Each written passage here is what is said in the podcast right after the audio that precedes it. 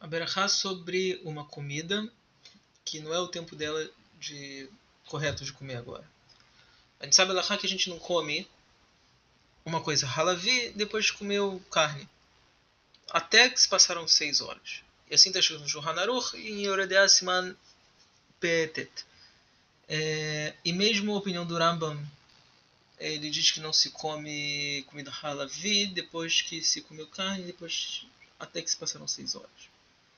É, os posquim falaram sobre isso, sobre alguém que comeu carne e depois de uma ou duas horas, por exemplo, ele errou, fez uma berachá sobre alguma coisa halavi.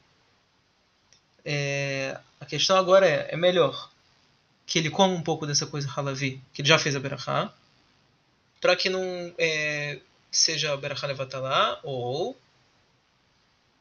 que em todo caso a pessoa não tem que fazer alguma coisa proibida e comer essa coisa halavi é, depois que ele comeu carne. De qualquer forma. É, Maran Ravovadia, ele escreveu que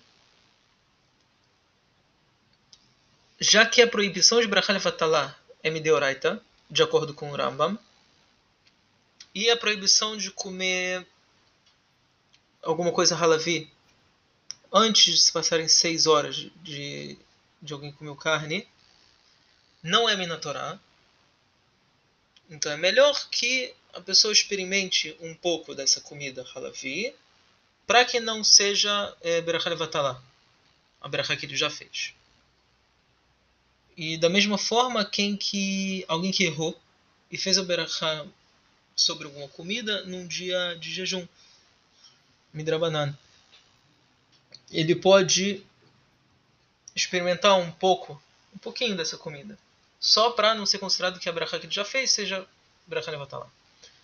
É, em todo caso, alguém fez a bracha é, por erro em alguma coisa, em alguma comida que é, é que depois que ele fez a bracha, ele, ele, ele viu, ele descobriu que é uma comida proibida. Como por exemplo, depois que ele fez a Brachá, ele viu que é, é, o que ele tinha, ele queria, que ele, o que ele achava que era cacheira, na verdade ele viu que não era cacheira, alguma coisa assim. É, então, com certeza é proibido dele comer qualquer coisa dessa comida, mesmo se ela, se, a, se isso é proibido só midrabanan. É proibido comer qualquer coisa dela, obviamente.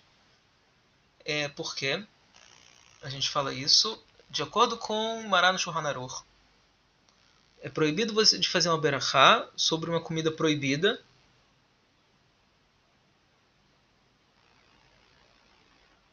E mesmo então, então nesse caso aqui, mesmo se a pessoa comer um pouco dessa comida que é proibida, ele não vai se salvar, não vai adiantar nada em relação à proibição de berachá lá, Porque em todo caso, comendo ou não comendo, ele é proibido de fazer essa berachá uma comida que é proibida. Então, especificamente,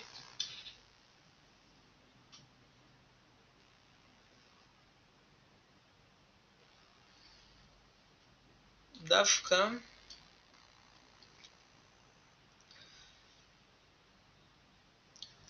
toda essa solução de experimentar um pouco dessa comida especificamente quando a comida por si só ela é permitida de comer e é só é, proibida é, em função do, do, momento agora. Como, por exemplo, é, é, é alguém comer, comeu carne antes e, e agora que é uma coisa relativa em questão, ou o momento em si é um jejum drabanan, ou comer, em relação a comer carne na Shavua, é, a semana que cai Tisha e e coisas assim.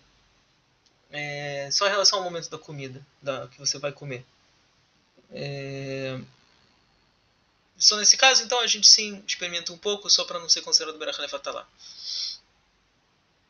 Resumo: quem comeu carne e depois de uma uma hora, uma ou duas horas, ele errou e fez a e fez uma berachá sobre alguma coisa halavi, ele experimenta um pouco só para não ser Berachá Levatalá. E essa é a mesma regra se alguém errou e fez a brachá num dia de Tanit Midrabanan, é, sobre alguma comida.